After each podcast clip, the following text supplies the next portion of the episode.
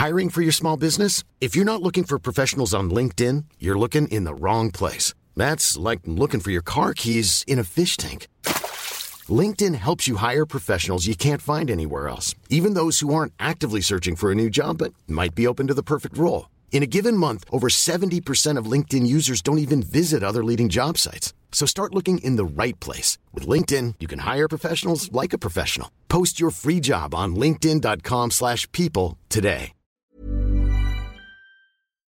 Bonsoir, bienvenue dans After Sunday, l'émission qui débriefe le MotoGP. On va parler ce soir du 9e Grand Prix, le Grand Prix de Hollande qui s'est tenu hier à Assen. Et on reviendra évidemment en longueur sur ce Grand Prix puisqu'il marque le cap de la mi-saison. Pour m'accompagner sur ce, plus ou moins, sur ce débrief, Alexis est avec moi. Bonsoir Alexis, ça va Impeccable. Bon, Michel, tout frais est rentré d'Assen.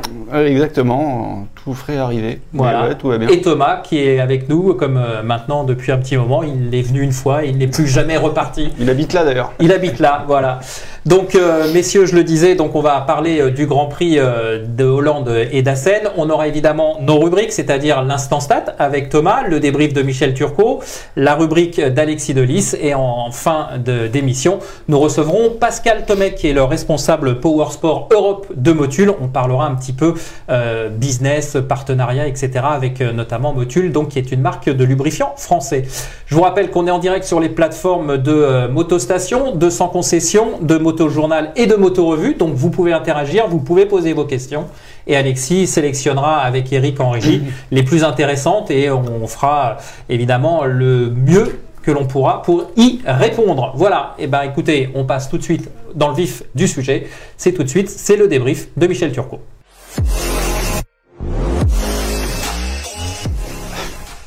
Voilà le débrief euh, de Michel Turcot. Ils sont dissipés ce soir, nos amis Thomas et Michel. Ils sont en forme.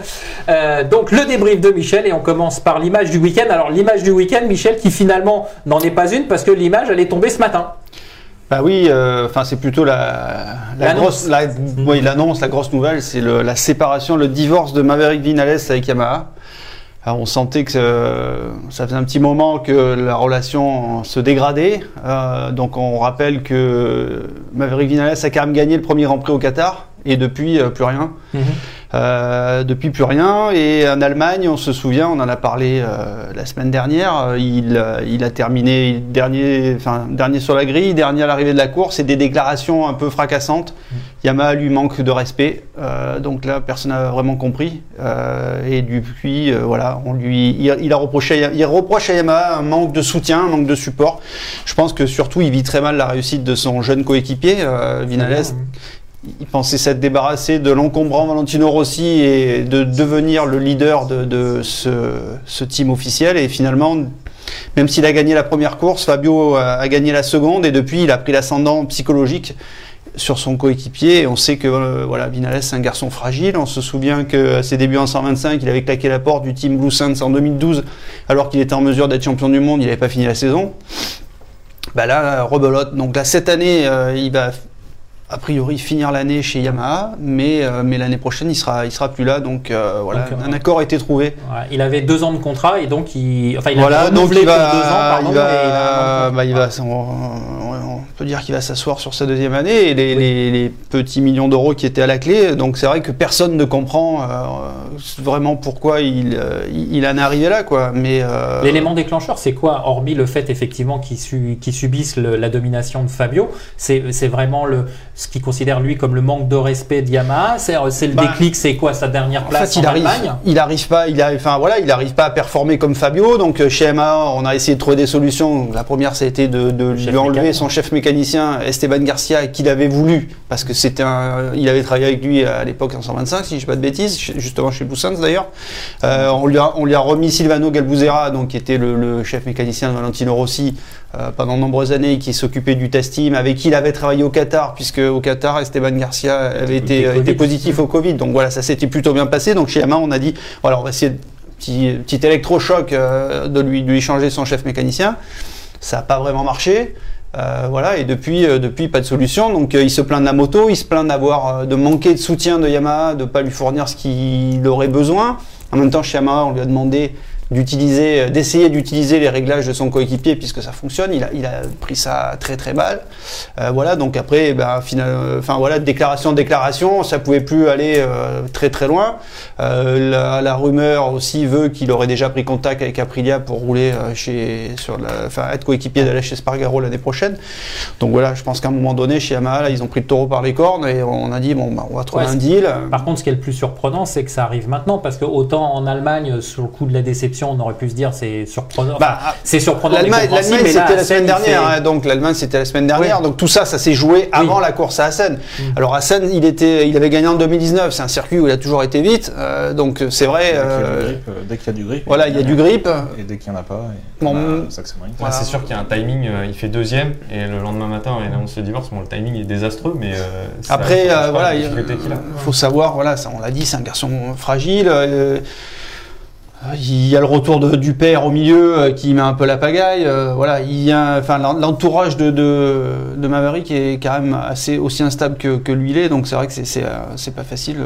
Alors, t'en parlais, tu disais la rumeur veut que ça soit Aprilia, mais est-ce que c'est raisonnablement la, la seule piste qu'il est Parce que je dirais Yamaha, c'était quand même un, un top team. Aprilia, c'est un team en, en devenir. C'est pas faire bah, offense à Aprilia, mais qu'est-ce qu'il va pouvoir apporter à Aprilia et qu'est-ce que Aprilia va pouvoir lui apporter euh, Hier, on a interrogé euh, Johan Zarco sur le sujet en lui demandant si, parce qu'on rappelle que Johan il a claqué la porte de KTM en cours de saison parce que voilà, il, ça allait pas, il avait besoin de, d'un électrochoc, de se relancer, de tenter, voilà, donc Paris à ce moment-là, il savait pas où il allait aller lui. Euh, donc là, la réponse de, de Johan, c'est voilà, quand tu as une Yamaha, je pense qu'il il mesure pas bien la chance qu'il a d'être où il est. Euh, mmh. donc c'est vrai que c'est la situation est complètement différente. Il vient de faire un, podium, il fait la pole position, il termine deuxième. Euh, c'est vrai que a du mal à comprendre. Après, voilà, son, sa problématique, c'est je veux être, je veux être écouté, je veux être le leader de l'équipe. Donc la seule, le seul endroit où on peut lui faire euh, vraiment un tapis rouge, c'est Aprilia. Chez KTM, chez Ducati, chez Suzuki, il y a des leaders déjà. Mmh. Donc il n'aura pas. Et puis en plus, toutes ces équipes ont des, ont des pilotes qui sont sous contrat jusqu'à la fin, de, de fin 2022. Donc là, là aujourd'hui, la seule place vraiment euh, où il pourrait être numéro 1, comme il le souhaite, c'est Aprilia. Jocelyn nous demande, euh, sait-on si Fabio et Maverick s'entendent bien humainement? Je crois que c'est le cas. Ah oui, oui, il y a zéro problème entre les deux. Hein. Mm. Je pense que c'est, voilà. Après, le, la problématique, c'est de, c'est qu'il a été, il est dominé depuis le début de l'année et puis ça l'a complètement déstabilisé, quoi. Mm. Ça s'arrête là. Hein. Après, pour revenir sur la, la suggestion de Yamaha d'essayer les, les, réglages de Fabio, euh, Fabio était interrogé là-dessus en conférence de presse. Lui disait que il était d'accord avec Maverick, mais c'était pas forcément la bonne solution de copier ses réglages. Chaque pilote a ses propres réglages. Après, quand un pilote est perdu, enfin, ça se fait régulièrement. Euh, les, années où euh, Johan était chez Tech 3 et, euh, taillait des croupières au pilote officiel, qu'est-ce qu'ils ont fait? Ils ont tous essayé les réglages de Johan parce qu'à un moment donné, voilà, t'es perdu, bah, tu te rassures avec un truc qui fonctionne. Mm. Mais le problème, c'est que voilà, c'est de pas aussi vouloir faire évoluer son pilotage, de pas vouloir. Je pense qu'il a eu du mal euh, peut-être à s'adapter aussi au nouveau Michelin depuis l'an dernier. voilà, il a, pas passé le cap qu'a passé, qu'a passé Fabio avec cette moto depuis l'an dernier. Quoi. Bon, donc c'est le feuilleton de l'été. Euh, à mon avis, euh, est-ce qu'on peut attendre un élément de réponse euh, avant la reprise des courses ou il faudra attendre plutôt la fin de la saison par rapport au contrat, aux clauses de confidentialité, etc. Pour l'instant, chez, chez, chez Aprilia, on ne confirme ni les négociations, ni après voilà, il y a un vote devant, devant, devant tout le monde là, qui on peut avoir une signature dans, le courant de l'été. Mmh. Il n'y a pas de problème. Après, il y a aussi, c'est aussi du côté de chez Emma où il y a pas mal de choses à régler. Bah alors justement, justement, tu dis chez Yamaha, il y a pas mal de choses à régler. Alors, on va d'abord parler de Fabio, évidemment, parce que Fabio, il a encore été énorme ce week-end. Il bon, il rate la, je pense que la pole, il l'a raté, mais bon, il n'en a pas fait une affaire d'état de, pas grand-chose. Par contre, en course, il a été euh, clinique, chirurgical, une fois qu'il a passé Bagnaia, et comme euh, un peu il avait fait euh, précédemment, alors au Mugello, voilà, chercher le Grand Prix.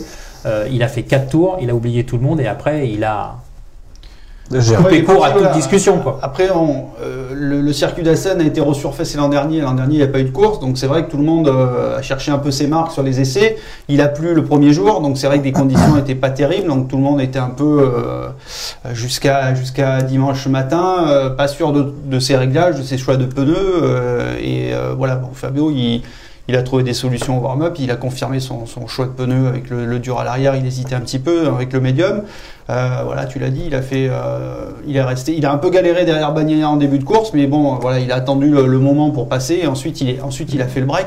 Il a eu deux petites alertes quand même en course euh, sur des, des petits guidonnages, des petites erreurs. Il s'est plaint aussi un petit peu de Ouais. douleur au bras, mais alors il a rassuré tout le monde en disant que ça avait rien à voir avec.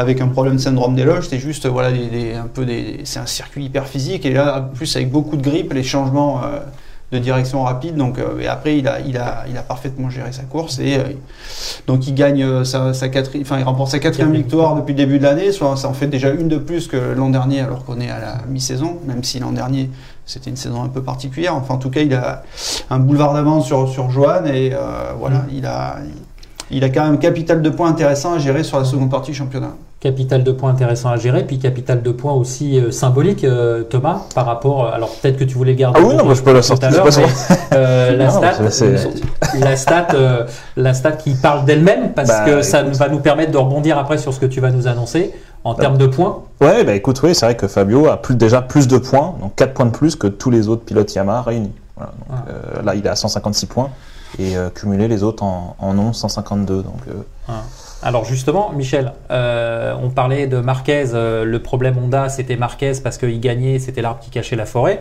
Est-ce que là, on va pas se retrouver chez Yamaha avec la même problématique, à savoir que que Fabio qui gagne, qui fait que fonctionner la Yamaha, ou est-ce que c'est c'est pas Non, du tout comparable? Alors la, la différence, c'est que la Honda aujourd'hui, c'est une moto qui a vraiment des, des sérieux problèmes. On en parlera tout à l'heure. La Yamaha, c'est une moto qui fonctionne. Malheureusement, chez, chez Yamaha, il y a plusieurs problèmes. Enfin, il y a de nombreux problèmes. Et effectivement, aujourd'hui, ils, ils peuvent compter que sur Fabio. Donc euh, bon, Vinales est en crise, on vient d'en parler. Morbidelli, il, s'est, euh, il il a eu des, des- des galères depuis le début de l'année. Là, il s'est blessé à l'entraînement après l'Allemagne. Euh, donc euh, ligament croisé, opération. A priori, on va pas le revoir avant fin août. Donc il devrait rater les deux courses en Autriche. Euh, Rossi, euh, Mhm. bon bah voilà, c'est euh, Triste hein, aussi euh, ce week-end encore. hein. c'est un lent naufrage là, donc euh, il n'y arrive plus, hein, Mhm. il faut le dire. Donc euh, je pense que inévitablement il va il va arrêter en fin d'année.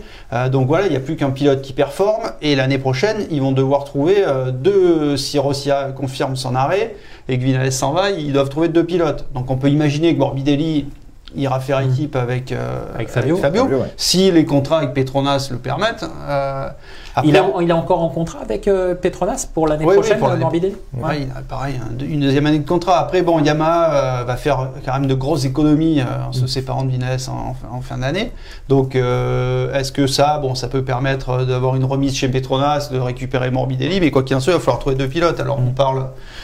On parle de, de Toprak euh, voilà, euh, qui, est, un- qui est un pilote hein, euh, bah, qui fait des, des belles choses en, En Superbike. Superbike. C'est un- voilà, on- Bon, par contre, euh, Gerloff à l'opposé, euh, il n'a pas forcément brillé. Après, il était facile. Hein. il était catapulté sur un circuit qu'il connaissait pas déjà, parce qu'il a jamais roulé à Assen, et en plus sur une MotoGP. Donc Ouais. là, c'était compliqué. Mm. Deux En choses saison, euh, euh, arrivées, voilà. Deuxième séance sous la pluie, enfin, pas de choses, pas mal de choses à Il n'a pas apprendre, été. Il Donc c'est vrai que euh, euh, Voilà, après il- on parle de Jake Dixon, mais c'est pareil en anglais. Après on se dit que voilà, peut-être que la Dorna va aussi un peu mettre la main à la, à la poche pour avoir un, un pilote qui peut les intéresser pour des marchés un peu différents. Donc euh, voilà, Toprak est, turc, euh, Garrett Garloff est américain.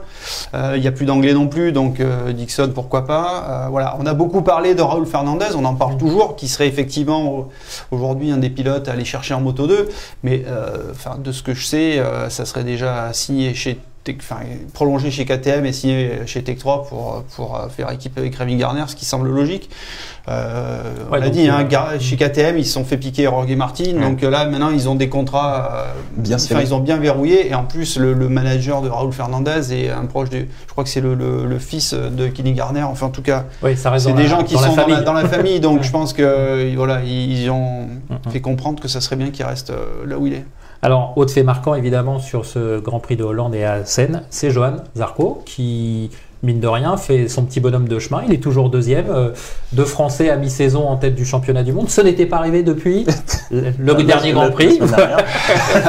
la semaine dernière. Non, mais euh, blague à part, il a fait une super, euh, une super euh, course encore, Johan. hein. Bah ouais, c'est encore le meilleur pilote du Ducati. Ouais. Euh, alors Bagnaia peut-être que, enfin Bagnaia après il prend un long lap penalty parce qu'il Ouais. est sorti de la piste, donc c'est c'est une erreur de sa part. Euh, ouais, voilà. il- et, et pourtant, il a été en difficulté Ouais, aux essais, très euh, mais il a, voilà, il a, il a rien lâché. Il est passé par la, Q1 pour La la, Q1, première fois de la saison. par la Q1, ouais, par la première fois de la Et en plus, la Q1, c'est euh, un vraiment au bout tour, du hein. bout, hein, parce que c'est Ah bah le oui. dernier tour. Ouais, hein, parce parce qu'il que a passé in extremis. de- Mais c'est le spécialiste de ça. hein. Il- toutes ses qualifs, enfin, il fait son meilleur temps dans le il a quand même été un peu agacé par Marquez et compagnie, qui étaient derrière lui. Il se rate dans le dernier, dans le premier virage, Ouais, dans mais son avant-dernier même tour. pas, parce qu'il a, il a dit, ouais, il n'y a pas de problème. Il lui a rendu hommage, même Ouais, d'ailleurs. ouais, il a dit qu'il non, était ouais. honoré, euh, Marquez Voilà, de- non, mais et puis surtout, c'est- enfin voilà, c'est vraiment un guerrier quoi. Il, Ouais. va- il lâche rien, il va chercher le truc. euh, puis là, il a, alors il a lâché des points à Fabio qui, le- Mm. qui le précède au classement, mais il a quand même repris un peu d'avance sur ceux qui sont derrière. Mm. Et euh, enfin Ah, voilà. c'est- et Miller. alors on l'a vu. euh, Ouais, il a 13 points d'avance maintenant sur euh, Bagnaia Mm. au classement provisoire. Et puis Miller qui a, qui a chuté, malheureusement. euh, c'est pareil, lui, c'est Dancy ouais, un peu, ouais, hein, ouais, cette bah, saison. ouais, ouais, c'est Mm. C'est vrai que c'est vrai que Johan aujourd'hui c'est la c'est un peu le, le fer de lance de, de, de Mm. l'usine Ducati quoi. Bon. On passe à Marquez, euh, vainqueur euh, la semaine passée en Allemagne sur son circuit. Euh, Est-ce que c'est caricatural de dire bah n'y a pas eu de miracle? Non, enfin de miracle. hein. Il l'avait, il euh, très honnêtement annoncé en, en disant que voilà, euh, Saxon Ring, on l'a, dit, hein, tout était parfait. Enfin voilà, le circuit il est chez lui, ça tourne à gauche, son épaule il n'y avait pas de problème. Il y a eu un peu de pluie, euh, ça lui a permis de faire le break parce qu'on sait que lui, voilà, la pluie il la voit pas. Le, grip était à l'avantage de la Honda, enfin en tout cas pas à son désavantage. Donc tout s'est bien goupillé en Allemagne. Il a dit la scène ça sera plus compliqué. Effectivement, ça a été plus compliqué. Et en plus, il fait, euh, il a- voilà, il est victime d'une grosse chute euh, en FP2. Elle est sévère celle-là. Euh, ouais, donc il était quand même bien, bien froissé, perte de confiance parce que voilà, apparemment, un petit réglage d'électronique. Donc il a eu des mots un peu durs. D'ailleurs, il s'est rattrapé le lendemain en disant merci Honda d'avoir corrigé le tir. Il Ouais, parce que sur les doigts. Paul Espargaro est tombé un petit peu dans le, dans le même Bah, style. de toute façon, il y a beaucoup, il y a aussi, beaucoup euh, de chutes comme ça. On c'est sent, on sent c'est que la moto, hein. cette moto, elle est, elle est hyper compliquée à, Imprévisible. à- à piloter. Donc voilà, ce week-end, il avait un, alors il a parlé d'un nouveau châssis. En fait, ce nouveau châssis, c'est pas un nouveau châssis, hein, c'est un, un châssis qui avait été essayé euh, l'an dernier par Bradle et qui avait été écarté. Euh, voilà, on sait que Marc l'an dernier, il a pas roulé, donc Mhm. il y a plein de choses qu'il a pas pu essayer, qui ont été triées par Bradle. Donc aujourd'hui, il se sent un peu mieux, donc il demande à les essayer. Et là, apparemment, c'était un peu mieux. Donc, mais voilà, enfin, chez- chez- ça, reste, ça reste très très compliqué. euh, On a vu pas mal de flottements aussi dans le, dans le team, justement, sur les images après la chute. Il y a eu, euh, enfin, je sais pas si tu as eu des infos, mais j'avais l'impression que ça discutait sévère entre Alzamora, le, le manager de, de Marquez, et Puig, le manager du HRC. Bah, de toute façon, les Ils- deux- les j'ai deux, pas ils l'impression qu'ils euh, sont sur la même longueur d'onde. Non, pas du tout. Euh, et on l'a vu, euh, on l'a vu en Allemagne quand on voit Puig qui sort de son rôle de, de team manager, enfin ouais, de team manager, s'il est sur le muret comme un mécano euh, à hurler, euh, enfin. Il pousse, il pousse, il pousse, il, enfin voilà, il- il- et Elsa Mora est celui qui, voilà, il essaie de prendre soin de son pilote, il a pas envie qu'il se blesse. Ah, voilà, nous il nous l'a dit, euh, moi j'ai qu'un- une, qu'une peur, c'est qu'il se fasse mal à nouveau. Euh, Il a rien à jouer, la moto elle est pas, elle est pas dans le coup, donc euh, je pense qu'il faut être intelligent, essayer que lui se remette physiquement à 100% et, Et en plus, cette chute-là, non, enfin, apparemment, il suppose, il sus- suspecte une fracture au pied. Au pied, donc, ouais, c'est ça, donc, ouais. euh, voilà, mine de rien, il s'est quand même bien amoché sur cette chute. euh. D'accord. Alexis, question? Jean-Marc euh, nous demande euh, est-ce que Marquez sera plus fort après la trêve estivale? Il peut être que plus Ah fort. bah, il peut être, voilà, c'est sûr que le, voilà, là, le break, il a dit, hein, là, je vais prendre une semaine, ça va me faire du bien parce que une semaine pour souffler. Parce que mine de rien, depuis l'an dernier, c'est euh, l'hôpital, la rééducation, le kiné. Enfin, il, il est la tête dans le guidon. Donc là, il va pouvoir un peu souffler et puis, euh, et puis reprendre aussi l'entraînement à moto avec son frère, ce qui lui manquait. Euh, voilà. Donc euh, tout ça va faire que euh, il va, il va revenir en meilleure forme au mois d'août.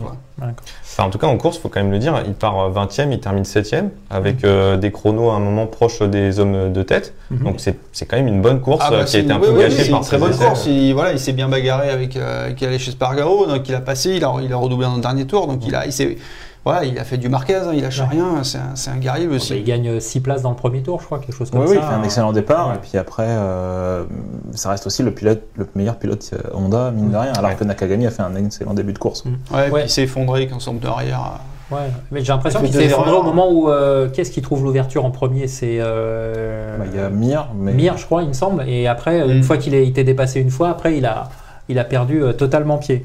Euh, bah justement, ça nous amène à Suzuki. Suzuki, on va dire euh, qui retrouve le podium, donc euh, qui redonne un peu le sourire à, Suzuki. Et puis de l'autre côté, euh, Rins, à contrario, qui, perd encore beaucoup et puis qui vient encore une fois pleurer sur Johan Zarco qui lui a ruiné sa course. Faudrait lui repasser, je pense, le dépassement de Mir sur Nakagami pour de, oui, de Mir sur Nakagami pour qu'il comprenne que le dépassement de Johan était quand même soft, non? Soft, j'irai pas jusque là, mais c'était musclé, mais, mais on- voilà, c'est c'est euh, un- D'ailleurs, il y a eu euh, Oui. Une investigation. une investigation par la direction de course, il n'a pas été sanctionné, donc c'est que Freddy Spencer a trouvé que c'était réglo. Exactement, voilà. Donc Mir, euh, voilà, Mir, tu l'as dit, de- c'est son deuxième podium depuis Mm. le Portugal, d'ailleurs le deuxième de l'année, donc c'est pas, c'est pas je mirobolant. crois, Je crois troisième, je pense. Que c'est le troisième podium. Euh, c'est le 1, 2, 3. ah oui, troisième. j'ai pas Trois compris, fois troisième. trois, ouais, c'est ça. Donc euh, voilà, bon, il est toujours là. Euh, Mir, il est, euh, il est quand même à 55 points de, de Fabio, donc c'est quand même beaucoup. Euh, il dit voilà notre problème nous c'est les qualifications. Enfin déjà le plus gros problème c'est ça. C'est vrai qu'à chaque fois ils sont loin et on, on voit bien aujourd'hui que partir de loin, bah, c'est vu le rythme que, que, que tout le monde a, c'est compliqué quoi. C'est se- c'est un peu se tirer une balle dans le pied. Et puis voilà la Suzuki, euh, on sait qu'elle n'a pas ce fameux ride hide device qui permet de, de- bah, déjà de, de, de gagner au départ et puis ensuite aujourd'hui ce que tout le monde utilise, hein, c'est baisser la moto en sortie de virage pour mieux accélérer, donc aller plus vite. Donc voilà il y a, il y a Techniquement, ils sont un petit peu en retrait par rapport, en tout, en tout cas sur un choix technique qui devrait pouvoir être résolu rapidement. Mais euh, voilà, on sait que les Japonais, euh, c'est autant chez KTM et chez Ducati, ils sont capables dans une semaine de- de- d'a- d'amener, euh, de réagir et d'amener des nouveautés. Et c'est vrai que les Japonais, tout prend plus de temps. quoi. Donc euh, voilà, lui il se plaint, il espère que sur la deuxième partie du championnat, il aura une moto. Enfin, en tout cas, il aura des, des- des nouveautés technologiques qui lui permettront de- d'un peu mieux figurer aux essais et donc en course. Ils vont avoir un mois pour travailler chez Suzuki, donc ça va aller. Ils, euh, ils seront dans les temps, on va dire. On va dire ça comme ça. Merci, Michel. Et Eh ben, puis, euh, oui. comme je vous le disais euh, sur euh, les émissions précédentes, vous pouvez poser aussi directement vos questions soit à Fabio, soit à Johan Zarco. Et euh, eh bien, Michel est allé voir Johan Zarco et il lui a posé une question. Et la question, c'était justement comment Johan fait pour se concentrer sur la grille de départ? Écoutez la réponse de Johan. Salut tout le monde. Eh bien pour euh, la concentration avant un départ, euh, le temps d'attente il est long sur la grille de départ, on a 25 minutes et euh, il faut vraiment rester dans sa bulle. Euh, avec euh, l'expérience et surtout les ans sur la moto, ça permet de pouvoir mieux gérer ce moment-là. Mais clairement à un moment donné, moi j'ai besoin de, m'accroupir et de pouvoir essayer de penser qu'au moment du départ, oublier tout le reste et juste faire ce que je sais faire. C'est penser à tous les gestes que, que je vais pouvoir faire sur la moto. Et une fois que j'arrive à, résumer ça dans, dans ma tête, je sens que je suis prêt. Et là, on peut faire monter une bonne dose d'agressivité, d'adrénaline pour, pour pouvoir partir. Donc euh, ça se fait pas en, en quelques minutes. Il faut vraiment bien fermer la bulle. Mais voilà, c'est quand je suis accroupi, vous pouvez penser à ça. Salut On va réagir, Johan qui nous dit qu'effectivement il passe 25 minutes sur la grille euh, avant le départ. On voit de plus en plus de pilotes qui euh, ne restent pas sur leur emplacement sur la grille, à l'image de Fabio, mais aussi d'autres qui vont euh, qui vont dans leur box, qui vont ailleurs. Euh, Est-ce qu'ils passent trop de temps sur la grille? Euh, Voilà, c'est quelque chose qu'on ne voyait pas avant, des pilotes qui désertent leur moto. euh, Qu'est-ce qu'on peut euh, tirer de, de ça? Bah après, voilà, c'est un format qui a été fait pour les télés, hein, Oui. pour permettre d'avoir des plateaux euh, pour amorcer le programme. Donc euh, après, euh, voilà. Après, il y a moins de sollicitations aussi sur la grille, comme il y a peut-être moins de public. Les... Non, parce que Crutchlow faisait ça, Dovizioso faisait ça, ils sont, c'était des, des adeptes de ce, Ouais. partir aux toilettes notamment. Oui, Oui, oui, bah, voilà. oui, Dovi, il avait, ses- il avait même ses- son petit cabinet portatif. Mais c'est vrai qu'avant, on voyait les, on voyait les pilotes aller se soulager le long du rail. Voilà, ça, ça, Ouais, ça- maintenant, ça- c'est, ça le fait euh, moins. ouais. Une, c'est une amende Ils ont Donc, euh, ouais, c'est vrai qu'avec la pression, le stress du début de course, et, euh, généralement, on a envie d'aller faire un petit pipi. euh, Voilà. Bon, certains disaient ça, que c'était le pipi de la peur, mais bon, on a passé, à, on a passé à un autre stade. Allez, on va passer justement à un autre stade aussi dans l'émission. On va passer à l'instant stade avec Thomas.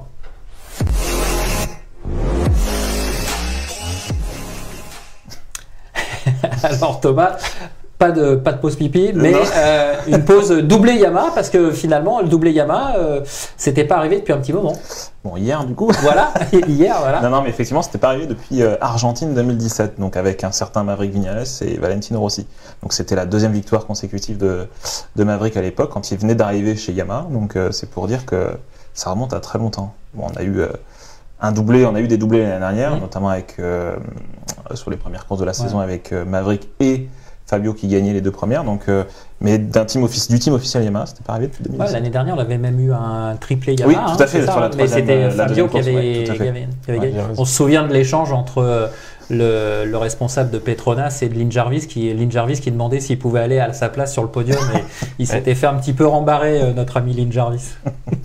Allez, une autre stat. euh, Euh, ouais, bah, j'en ai quelques-unes. Alors celle-là, faut que j'arrive à la dire parce que j'arrive Ah. pas à la dire depuis tout à l'heure. Il s'est entraîné, hein, il s'est entraîné. Il est venu exprès à 14h, mais il y arrive toujours pas. Allez, Thomas, vas-y, tu- on y croit. Alors depuis que le système de points existe, donc a été introduit sur le système de points actuel, donc depuis 93, euh, ce n'est arrivé que trois fois que le pilote qui mène le championnat euh, après la neuvième course ne soit pas titré à la fin de la saison. D'accord. Donc là, on a Fabio qui mène le championnat et euh, donc c'est arrivé que trois fois par le passé que, le, que la- le, le- le pilote ne soit pas titré en fin de saison. Donc ça, ces trois fois, c'était l'an dernier Fabio. donc avec Fabio. Mhm. Euh, en 2015, avec Valentino Rossi euh, qui menait le championnat après 9 courses et qui on sait l'issue de ce championnat. Ça s'est pas- ça s'est joué du côté de la Malaisie, non? Je crois que c'est ça, crois, quelque ouais. chose comme ça, ouais. et ensuite en 2008 avec un certain Dani Pedrosa qui pareil avait mené le championnat puis qui à la fin euh, Bon. n'était plus là. Donc euh, voilà. C'est plutôt que- de bonne Et euh, en 92, euh, l'accident de. de douane. Ouais. Euh, non, parce que 92 c'était l'introduction du système de points, c'était en 93. Ah, voilà. Parce que moi, je me souviens, euh, avec mon grand âge, Oui. t'étais peut-être avec moi d'ailleurs, non? Ouais, mais c'est pas moi qui avais fait la photo, c'était euh, c'était Enfin, Patrick voilà, Curté. ouais, la- l'année où, Ouais. l'année où Dou- Douane se, Ouais, il se- revient à la massacre fin la et il perd de 3 points, Il je crois, avait, euh, il avait euh, je sais pas, il faudrait reprendre les chiffres, mais il avait un- vraiment une avance Mhm. colossale et tout le monde le voyait déjà champion.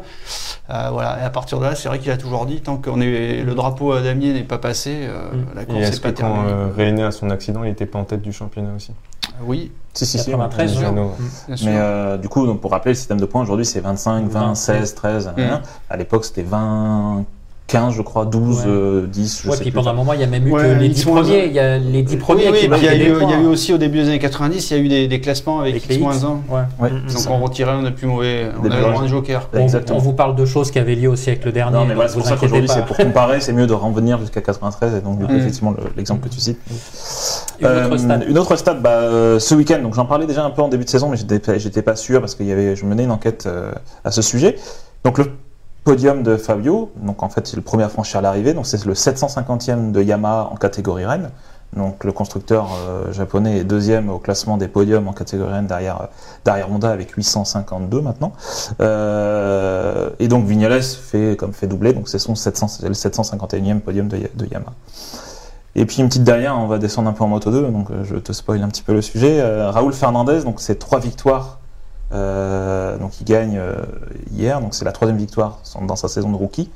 Et c'est la première fois qu'un rookie gagne trois fois en moto 2 depuis un certain Maverick Vignales en 2014.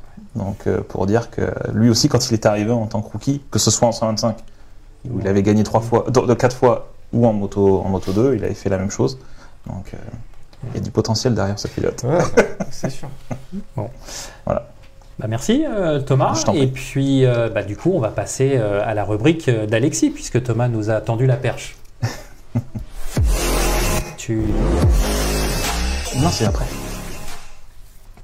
Alors Alexis, euh, ce Grand Prix d'Assen, il y avait du Moto 2, du Moto 3, du Moto I, et puis quelques petites infos euh, bien senties. Alors, euh, Raoul Fernandez, effectivement, troisième victoire de la saison, il s'est bien rattrapé du Sachsenring où il avait chuté, il avait lâché de gros points, euh, bah, 25 points à Rémi Gardner. Euh, là, cette fois-ci, il termine devant euh, Gardner qui assure donc un nouveau doublé pour Akiayo. Faudra voir Thomas en fin de saison les stats. Le nombre, ouais, le nombre de doublés Euh, d'un le même nombre de team. doublés d'un même team, ça va faire mal. Et puis bah, pour accompagner ces deux hommes sur le podium, Augusto Fernandez, premier podium depuis 2019. Euh, ça fait longtemps qu'on attendait qu'il sorte la tête de l'eau. En 2019, il faisait une super saison. hein. On a même à un moment, euh, on l'a évoqué pour aller en MotoGP, etc. Euh, voilà, finalement, euh, enfin, ça, ça sourit. Euh, et Loves quatrième, en fait, les deux pilotes marque VDS, euh, qui étaient les deux seuls en mesure de challenger les deux pilotes euh, à, Jo- à Io ce week-end. Donc, espérons que ça dure pour le suspense du championnat Je te vois venir. euh, sur les prochaines courses. Une question à poser. Je te vois venir. Les Fernandez, deux Fernandez sur un podium, euh, Alors, j'ai pas et les- qui sont, ah, qui sont pas frères. Hein. Donc oui, oui, là, bah après c'est deux, alors qui portent le même nom. Alors après, je, sur la, sur, en catégorie intermédiaire ou les plus petites des catégories, j'ai pas forcément la réponse. Mais c'est déjà, pour bosser. Ouais, voilà. Et c'est, euh, c'est déjà arrivé d'avoir ouais, des homonymes, mais bon là c'était des frères à l'époque, donc en 500. Les Aoki. les Aoki. Et Ouais. puis euh, dans les années 50 ou 60, je sais plus, au Grand Prix d'Argentine, c'était les frères Salatino. euh, qui avaient figuré aussi sur le podium, mais c'était des frères. Mais euh, là, Ah ouais. effectivement, ils sont pas frères. Donc, il faudrait regarder si. euh, Il y a eu des homonymes. Ouais, des d'autres homonymes, mais il faut regarder. Parce voilà. que nous aussi, on a eu un Fernandez. Oui. Patrick. Oui, Patrick. Patrick. Bah oui. Ouais, tout à fait. Moto 3, Ouais. Denis Foggia, euh, qui gagne son, son deuxième Grand Prix de la saison et qui répond euh, finalement enfin voilà, aux attentes qui étaient sur lui. On l'annonçait pour jouer le titre. hein. Il a eu un début de saison euh, compliqué, mais là on sent que voilà, il a, il a trouvé le truc. Et euh, Sergio Garcia, solide euh, deuxième. Voilà, c'est c'est vraiment le dauphin qui se dégage de Pedro Acosta cette année. Euh, donc euh, bien joué euh, Sergio Garcia, Romano Fenati troisième. Et Pedro Acosta euh, qui remonte de la 18e place à la quatrième, le leader du championnat. Euh, il n'a pas pu participer aux qualifications parce qu'il y a eu un gros crash en fin de, Oui, c'est- de FP3. Euh, il s'est fait rouler dessus, Pedro Acosta, euh, grosse douleur au dos. Et finalement le dimanche il est déclaré fit et il fait une course euh, bah, voilà, super solide. Euh, il sauve euh, beaucoup de points. Il passe la nuit quand même à l'hôpital. Ouais. Ouais. On va manger un burger. Voilà, on a, vu sur Instagram. Ça doit être ça alors. Ça doit être- On peut parler de Romano Fenati, je sais pas si tu voulais en parler ou. euh, Alors Oui, il y on peut en parler euh, tout quel- à l'heure. Ah, tout à l'heure, Quel- pas de soucis. Allez. Allez, vas-y. Vas-y, continue. Moto Ouais. euh, ce week-end, Eric Granado qui, euh, bah, qui euh, décroche la, la quatrième pôle, enfin il fait, il fait toutes les pôles de toute façon Eric Granado, et cette fois il s'impose, voilà pas d'erreur, devant euh, Jordi Torres et euh, Alessandro Zaccone, euh, les deux euh, pilotes qui jouent le championnat désormais, hein, qui, euh, qui sont euh, sur le podium puisque Dominique Agarter a été le seul pilote à chuter dans cette course, et du coup euh, ça fait mal pour lui au classement provisoire. On n'a pas parlé de Lorenzo Felon, ça a été un petit peu moins bien qu'en Allemagne, hein, à Essen. C'est vrai, ça a été un peu moins bien euh, qu'en Allemagne, euh, même si ça a été un petit peu mieux que le début de saison, mais euh, voilà, ça n'a pas confirmé après le Sachsenring, à voir euh, à la sortie de l'été. euh. Bah, il fait quand même, C'est vrai qu'il fait quand même une Q2, mine de rien. Après, euh, bon, il se qualifie loin, donc on sait en moto, en Mm. moto 3, ça peut aussi être problématique. Et puis en course, il finit euh, 21, je crois, juste devant Ouais, Joël il y a eu, Casso. il y a eu euh. pas mal de, de faits de course, de mouvements, et Ouais, du ouais, coup, bien quand sûr, on se fait il a, décrocher du surtout, groupe. il a été euh, pénalisé par un race through. Mhm. Donc, euh, parce que il a, il a, il a gêné entre guillemets en sortie de pit lane euh, durant les, la Q1, je- euh, la Q2, je sais plus, ou je sais plus quelle séance. Mais du coup, il a dû faire un race through, donc forcément, euh, un race en moto 3. euh, C'est vrai que c'est pas facile à suivre les, les péripéties de Lorenzo parce que euh, Oui, bah, on en a team, parlé, euh, team qui a pas de pas de communiqué de presse, euh, le pilote veut pas parler et, euh, et, euh, voilà les journalistes n'ont pas le droit d'aller euh, trop dans les garages. Donc c'est vrai que c'est un peu c'est un peu dommage, mais euh, voilà c'est pour, aussi un peu pour ça qu'on vous en parle moins peut-être que ce qu'on devrait. Mhm. Et donc, euh, ensuite, On enchaîne, on en a déjà parlé euh, tout à l'heure, mais euh, voilà, on, on va revenir. Donc euh, Franco Morbidelli qui était euh, forfait, qui s'est fait opérer du genou. Euh, on se souvient, hein, ce genou euh, qu'il avait déjà mis en difficulté au Grand Prix de France Mm. euh, durant euh, le week-end. Là, et en fait, il s'est reblessé à l'entraînement euh, avant le, le week-end, donc il a décidé cette fois-ci de se faire opérer. Donc on espère le revoir au retour, mais Ouais, c'est ce que disait Michel, hein, euh, euh, s'il y a pour les deux Grands semaines, Prix euh, d'Autriche, là. Enfin, euh, Bon, a priori, euh, donc il va là, là pareil, hein, Yamaha va devoir retrouver un remplaçant. Oui. Alors est-ce que Kel Crutchlow va, va être de la partie ouais, on, Je sais quand Yamaha lui lui avait demandé d'être à Hassan, euh, il a refusé en disant qu'il n'était pas prêt, qu'il avait, il était resté trop longtemps sans rouler. S'il n'a pas participé au test de Barcelone, parce Non. que ces tests ont été annulés par Yamaha, on ne sait pas trop pourquoi. Et en plus, euh, Cal, il a des gros problèmes de dos là depuis, euh, en fait, depuis qu'il a arrêté. Il y a une espèce de, de phénomène de, de décompensation peut-être, et Mhm. euh, toutes les chutes qu'il a accumulées euh, ces dernières années là, il, il a pas mal de soucis. euh, Ouais. Voilà, il a du mal à sortir du lit le matin. Donc, euh, du coup, remplaçant. Donc remplaçant, c'était euh, Gerloff en tout cas ce, ce week-end, Gerloff. Ouais, Garloff. Euh, bon, qui n'a pas fait de miracle, mais qui n'a pas terminé euh, dernier. Il a terminé devant Luca Marini. ouais. Donc c'est pas si mal. Et puis ce week-end, euh, on a un pilote euh, qu'on connaît bien, qui a eu 50 ans. Euh, que tu as dû beaucoup euh, voir euh, rouler, euh, Michel, c'est Ah Max Biaggi. C'est un message ou quoi non, non, j'ai même, fait- j'ai, ouais, j'ai même roulé. Enfin, ouais, On a même essayé sa moto au Mugello. Non, non, Voilà. je me souviens de, Quatre fois, euh, quatre fois champion du monde 250, deux fois champion du monde World Superbike, et aujourd'hui euh, patron du- d'une équipe euh, en Moto 3 euh, avec Deus Verna. Et quelle équipe Et donc, euh, l'équipe qui engage Romano Fenati et euh, Adrian Fernandez, le frère de Raoul Fernandez, qui apparemment sont, sont, euh, venus aux mains euh, le En Allemagne. euh, en Allemagne et donc ont été pénalisés euh, pour euh, ce week-end-là. Alors, on connaît la réputation de Romano Fenati, euh, même si c'était bien assagi euh, ces dernières années. Bah, il touche, plus au, Sangar, il ça, touche ouais. plus au levier de frein, il y a déjà du progrès. Oui, oui, oui, mais Ça s'est passé dans le box. Ça, ça s'est passé dans le box. C'est vrai que nous, on a été surpris parce qu'on a reçu un- une notification de pénalité. On savait pas trop ce qui s'était passé. Puis en lisant, effectivement, c'est une altercation. Et il s'était déjà, il s'était déjà battu avec Cuccio, non Il me semble. Il Je crois que c'est pour ça, c'est pour ça qu'il s'est, euh, qu'il s'est, euh, Il avait été exclu de la écarté. écarté la bien sûr, 46 bien en sûr. Je crois qu'il avait jeté un frigo sur le. Un frigo carrément. Ouais, ouais, dans l'hospitalité, il avait pris le frigo, il avait jeté par terre. Enfin, comme ça.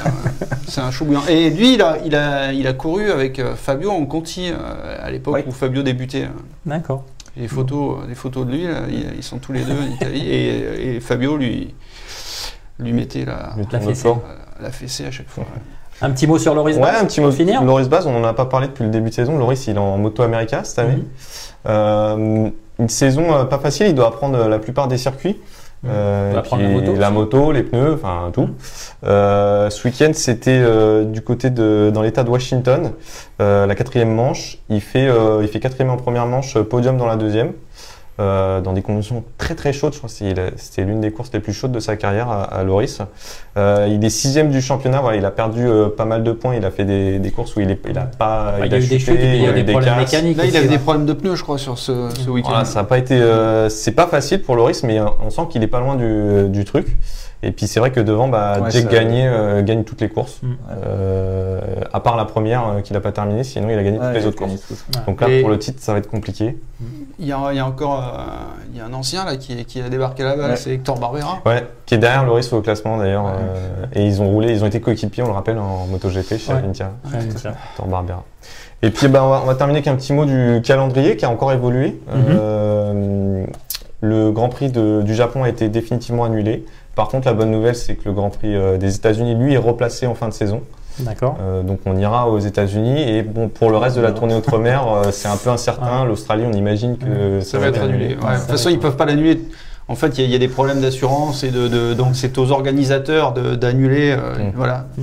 ils ont des ils ont des dates limites pour annuler pour pas qu'il y ait des pénalités, enfin ou qu'ils aient des pénalités. Bref, euh, c'est un peu de la politique et du business tout ça. Mais le Grand Prix d'Australie va être annulé et du coup la, le Grand Prix de Malaisie va être remonté d'une semaine pour qu'on puisse avoir back to back euh, Thaïlande, la. Thaïlande et la Malaisie. D'accord. Voilà. Est-ce que euh, ça laisse un petit espoir pour avoir un deuxième Alors, Grand Prix dans l'Hexagone? A priori, on devrait avoir Portimao, une deuxième à Portimao juste avant Valence, et on sait que Claude Nichy euh, euh, utilise beaucoup son téléphone pour euh, appeler Carmelo Espeleta en disant Ouais, mais, mais moi là, je si- peux, si- je peux, Ouais, Si tu me dis Portimao avant Valence, ça remplace l'Australie, non? C'est ça? Ça remplacerait l'Australie. ils vont pas exactement. rajouter un Non, Grand Prix, On non? pourra avoir un Grand Prix de moins, mais voilà, je Hein. sais que Claude insiste. il a une date fin septembre, je crois, donc qui pourrait être jouable juste avant euh, Austin. Ouais, ça Euh, voilà, on imagine que euh, si on peut avoir du public et qu'on a encore deux Français en tête du championnat à ce moment-là, Ça peut jouer sur les négociations. ouais. Voilà, Ça je peut, pense que ça peut, euh, ouais. voilà, ça peut, mais pour l'instant, euh, c'est pas, c'est pas d'actualité. Ok, très bien. Merci Alexis. Thomas, merci. Tu vas nous abandonner. Oui. On se retrouvera. euh, bah, là, on va marquer nous aussi une pause, hein, puisqu'il n'y a plus de course jusqu'à jusqu'au mois d'août. Donc After Sunday va marquer aussi une pause. Merci en tout cas. Et puis on va accueillir notre invité qui va te remplacer. Oui. On va recevoir euh, Pascal Tomec, donc qui est le, le responsable Power Sport Europe euh, chez euh, chez Motul. Donc Pascal qui va venir nous rejoindre dans quelques instants. Le voici, le voilà qui rentre, Pascal. Bonsoir Pascal. Salut. Bonsoir. Voilà. Le glisse sur la Faut- Voilà, faut pas bouger la chaise. Hein, C'était le- les consignes du réalisateur. Donc Pascal, euh, on est ravi de vous accueillir. Bon, on va se tutoyer parce qu'on va pas mentir aux gens. Oui, on se oui, connaît. oui, hein, voilà nos, même, hein. nos tempes un peu grisonnantes. euh, Michel un peu moins parce que il a. Ouais, du cirage. Voilà, il a du cirage. Donc on se connaît depuis un, un petit moment. Euh, on t'a fait venir parce que bah, Motul, notamment sur ce Grand Prix d'Assen, était très très présent sur le, le contour de la piste. Alors la première question que j'ai envie de te poser, c'est est-ce que pour Motul, qui est aussi partenaire d'équipe, vous êtes partenaire de Pramac, notamment avec Johan Zarco, est-ce que c'est différent d'être partenaire d'un team, partenaire d'une épreuve ou éventuellement partenaire d'un championnat, puisque vous êtes aussi partenaire du, du championnat euh, Superbike? C'est toujours important pour une. et J'ai juste une dernière euh, à expliquer. faut répondre vite. oui, voilà. Faut, Facile. faut, être- faut être concis. D'accord. Non, non, mais vas-y. Bah, écoute, c'est une entreprise qui existe depuis 1853. Elle a pas grand-chose à, à attendre de, de l'image qu'elle peut donner. Et sa présence sur, sur les MotoGP est importante pour le développement de son, son tonnage et de son chiffre d'affaires dans le monde. D'accord. Le monde entier regarde les MotoGP. Mm. Donc il est plus facile pour nous d'avoir des grands prix titres, même si on est présent sur les 16 ou 17 grands prix, par, du, par la matérialisation, par le, du banderolage. Mais un grand prix titre, c'est une vraie reconnaissance à l'œil déjà. Quand on regarde la scène ce week-end, c'est fabuleux quand on a la reprise de ligne droite avec Oui. ces panneaux qui s'affichent. Déjà quand on travaille chez Betul, c'est déjà un honneur de voir ces panneaux s'afficher. Mais pour les consommateurs et les passionnés de Grand Prix, c'est toujours intéressant de voir une marque française euh, Mm. briller au plus haut niveau. On travaille de façon différente quand on est partenaire d'une équipe que sur un partenariat titre d'une épreuve? Sur un Grand Prix titre, on a, je dirais, une largesse euh, en termes d'invitation VIP. Effectivement, euh, sur un Grand Prix comme celui d'Assen, c'est euh, une marque de, de MotoGP qui est importante. Et, et effectivement, là, on y invite une multitude de clients. Sauf que là, quand on est sur des restrictions euh, liées avec euh, le Covid, euh, ça réduit un petit peu, mais ça n'empêche que l'image est très forte. Vas-y, Michel. Voilà, j'ai une question avant de rentrer un peu plus dans le- le- la, la- la politique de, de communication et de, de- et de sponsoring. Euh, Motul, euh, je pense qu'il y a plein de gens qui se posent la question. hein, c'est- on sait que c'est une, enfin, pas tout le monde sait que c'est une marque française, déjà, mais elle a une histoire un peu particulière. Elle était américaine au départ, si je dis pas de bêtises. 1853, c'est une marque qui appartient à des Américains en Pennsylvanie. Et effectivement, la, le- la première personne, donc euh, Ernest Zog, qui va aux États-Unis voir ces gens en leur disant qu'effectivement, ils ont besoin de lubrifiants sur le, vieux continent et que les Américains à l'époque euh, s'intéressent plus ou moins à la, grande, vieille Europe. Donc ils laissent faire donc, euh, la première génération du nom sur le développement de la marque qui devient dans 1925-29 euh, Motul, moteur huile, mais de la Swinfinch de, de 1853 jusqu'à 1929 est une marque américaine distribuée par une marque qui s'appelle Suprapen qui distribue la marque euh, Swinfinch. D'accord. Donc Motul, c'est moteur et huile. Moteur huile. D'accord. Ah, c'est la contraction chose- des deux. La contraction des deux. D'accord. Ah ouais. Quelque chose de très simple. Vous sponsorisez énormément euh, d'événements. C'est euh, plus important pour vous, euh, par exemple, que de faire de la publicité classique, d'être présent sur les circuits, euh, sur les teams, sur les pilotes? L'histoire de la marque a, a été faite comme ça. Les hommes ont fait la marque. Les hommes qui ont été présents sur les championnats dans, dans les années 50, on était sur du off-road. Donc effectivement, euh, cette présence humaine faisait que le marquage se faisait, on accrochait les banderoles à la main. Donc toute cette histoire s'est faite systématiquement avec les représentants de commerce qui étaient présents sur les terrains et qui allaient le samedi et le dimanche, en plus de leur travail de la semaine, accrocher euh, la marque Motul sur tous les supports possibles. Ça s'est toujours fait comme ça. Et ça se fait encore comme ça. Donc c'est important d'être présent dans toutes les disciplines, euh, principalement, euh, bon, le off-road on connaît. Euh, si vous prenez les chiffres du off-road en France, on a 100 000 licenciés, vous en avez 70% qui font du off-road. Donc dans le off-road, vous avez une multitude de produits, de gammes qui sont très intéressantes et qui intéressent la marque Motul, spécialiste dans le monde de la moto. Je sais pas si tu vas pouvoir répondre, mais euh, ça coûte cher euh, d'être partenaire titre, par exemple, sur une épreuve? Est-ce que, ou alors on va la poser différemment, est-ce que l'investissement euh, se retrouve dans, le, dans les ventes ou l'après-vente comment, comment on peut le quantifier ou est-ce que c'est pris simplement sur un budget communication? Bon, il y a le marketing et la communication corporate qui, elle, gère cet aspect, cette enveloppe, je dirais, euh, mondiale. Et puis toutes les business units, les, les BU, comme on dit, qui récupèrent, je dirais, tout cet investissement de marquage en communication. Mais ce qui est, c'est pas tout la- le, coût de l'investissement qui est important. C'est le volume que ça dégage, le chiffre d'affaires que ça dégage. Vous imaginez bien que de vendre des lubrifiants dans, dans le monde du camion, dans le monde du transport, dans le monde de l'automobile, on a des prix qui sont ras des pâquerettes. On sait que le monde de la moto, c'est euh, un monde qui est complètement différent. On a, euh, comme le fait Michel depuis de nombreuses années, et, et tous autour de la table, de la passion, de l'émotion pour cette discipline euh, qu'est la moto, et qui crée, je dirais, un engouement et, et qui nous permet à nous de nous développer dans le reste du monde. Il y a des gens qui ont des axes plus ciblés sur le, euh, le transport, sur des, des- des valeurs un peu industrielles. On a de belles marques en France qui sont plus attirées par ce type de marché. Nous, on a choisi la partie ludique du métier. Mhm. Donc, on a effectivement on est une marque qui est très ludique dans le monde. Et Au-delà de, de l'aspect communication, euh, en termes de technologie, de produits, vous avez des, des équipes avec qui vous développez des choses? Ça, c'est la bonne question aussi. Alors, on a une expérience dans les années, euh, dans les années 50, quand la compétition prend vraiment tout son sens pour les moteurs 4 temps. Euh, Motul a déjà et travaille déjà sur euh, des bases qu'on appelle les bases de synthèse. Première marque à fabriquer un produit semi-synthétique avec la 2100 que vous avez tous connu. On est la première marque à le faire, alors que les pétroliers aujourd'hui considèrent que travailler ce type d'additif pour fabriquer ce type de produit, c'est plus perçu comme mais ça marchera pas, ça marchera pas il n'y a pas de souci. Sauf que ça a marché, et en 66, 2100, et dans les années 70, notamment en 1971, la première 100% synthèse, qui est la 300V, qui fête cette année son 50e anniversaire. Mais vous me direz, ça c'est du moteur 4 temps. Mais le moteur 4 temps, il est apparu en MotoGP, euh, euh, le 2002. c'était en 49, 49-50, jusqu'en 2002. En 2002, on est passé au moteur 4 temps.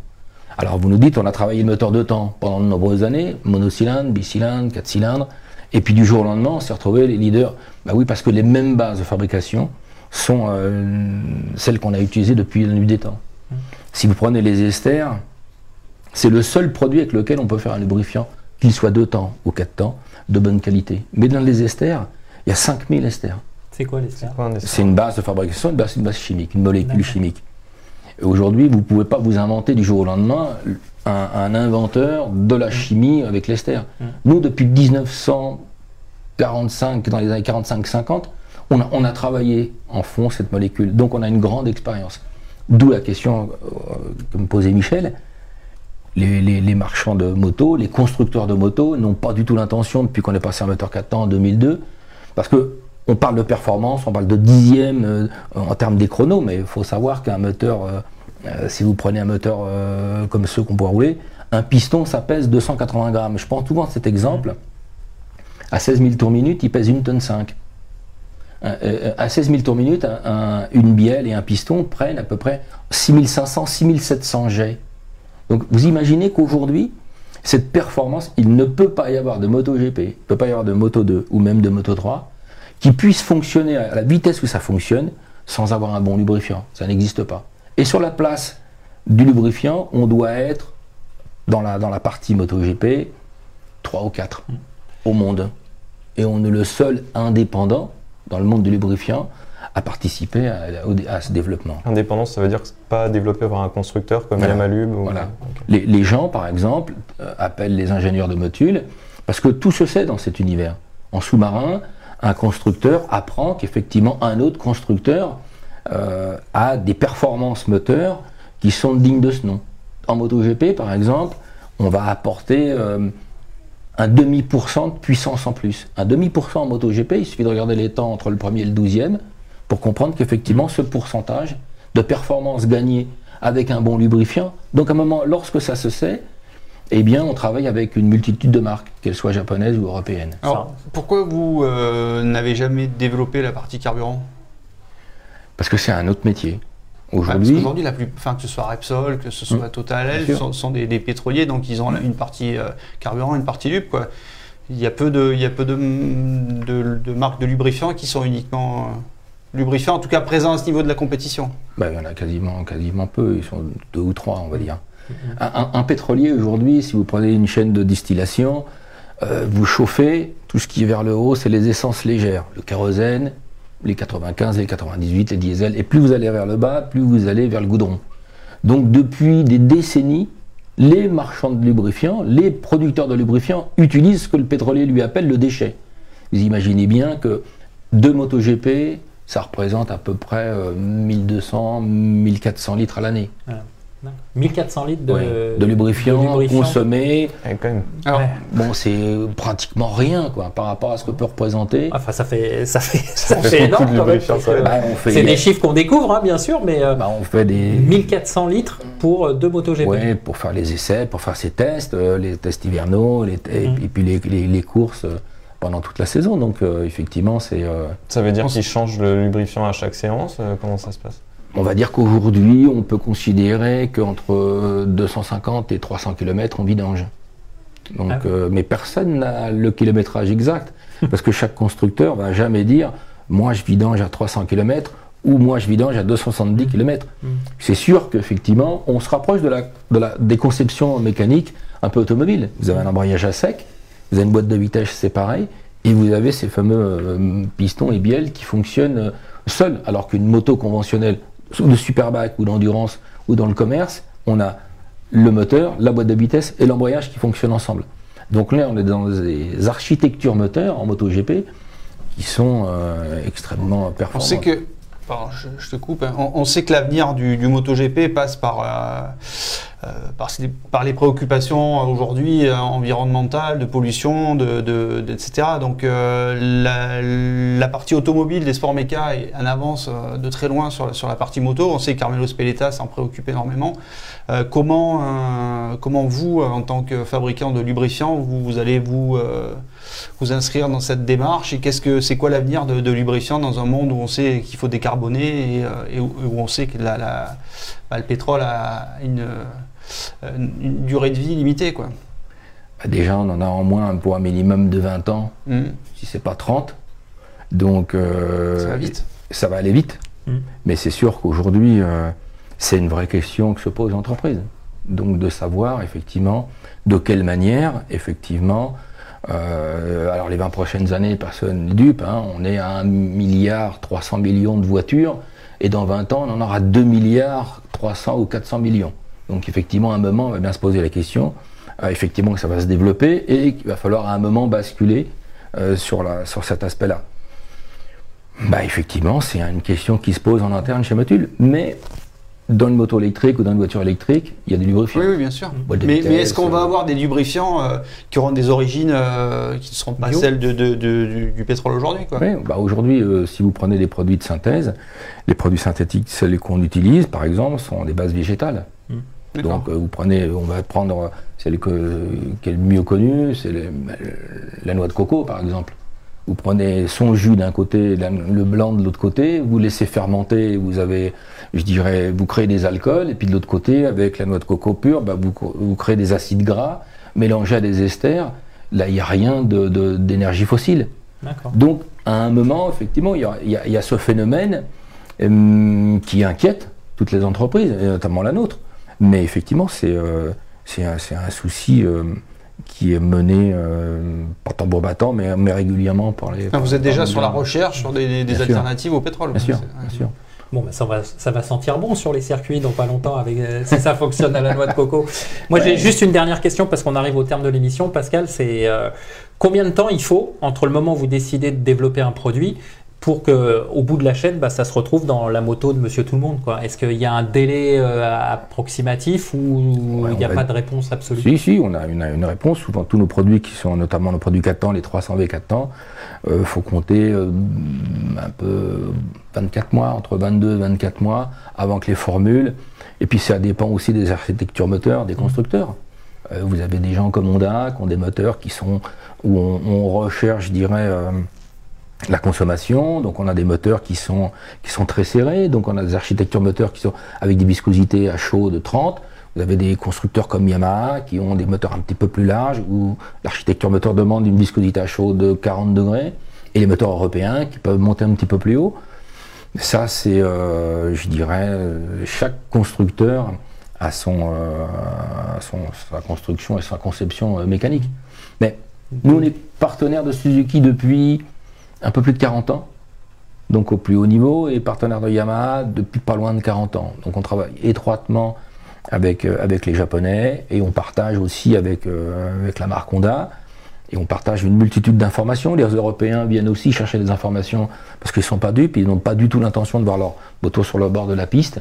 Et ils viennent chercher des informations. Euh, Je discute encore avec l'ingénieur euh, la semaine dernière, qui est en contact avec eux régulièrement. Donc on, on fait des tests, on envoie des produits, ils font des, des- des études, ils font des analyses, et puis euh, et après on, développe si on est si on est. Bon, en tout cas, c'est super intéressant. On pourrait y passer encore euh, une bonne heure, limite puis, euh, même plus. Ouais, En tout cas, euh, c'est intéressant. Merci Pascal d'être Bah, venu nous transmettre cette passion. On rappelle donc 150 ans. hein, je vois ta petite plaquette là. Oui, je vous amène toujours un petit livre, Voilà, parce que comme ça, ça depuis va. euh, 150 ans. On rappelle aussi que vous avez une, une fondation qui s'appelle euh, Corazon. C'est ça. Hein, donc pour aller un petit peu autre part que sur les, les, circuits. En tout cas, merci de nous avoir répondu par l'affirmative sur cette invitation. Merci Alexis, merci, Michel. Donc, comme vous le savez, on vous l'a dit, le MotoGP marque une pause pendant tout le mois de juillet, After Sunday également. Mais restez connectés, on vous prépare peut-être une surprise pour le courant de l'été. Allez, à très bientôt et bonne soirée. Et puis pour une fois, allez les bleus. When you make decisions for your company, you look for the no-brainers. And if you have a lot of mailing to do, stamps.com is the ultimate no-brainer. It streamlines your processes to make your business more efficient, which makes you less busy. Mail checks, invoices, legal documents, and everything you need to keep your business running with stamps.com. Seamlessly connect with every major marketplace and shopping cart. Schedule package pickups and see your cheapest and fastest shipping options from different carriers. With rates up to 89% off USPS and UPS rates. And with the Stamps.com mobile app, you can take care of mailing and shipping wherever you are. Make the same no brainer decision as over 1 million other businesses with Stamps.com. Sign up with Code PROGRAM for a four week trial, plus free postage and a free digital scale. No long term commitments or contracts. That's stamps.com. Code program.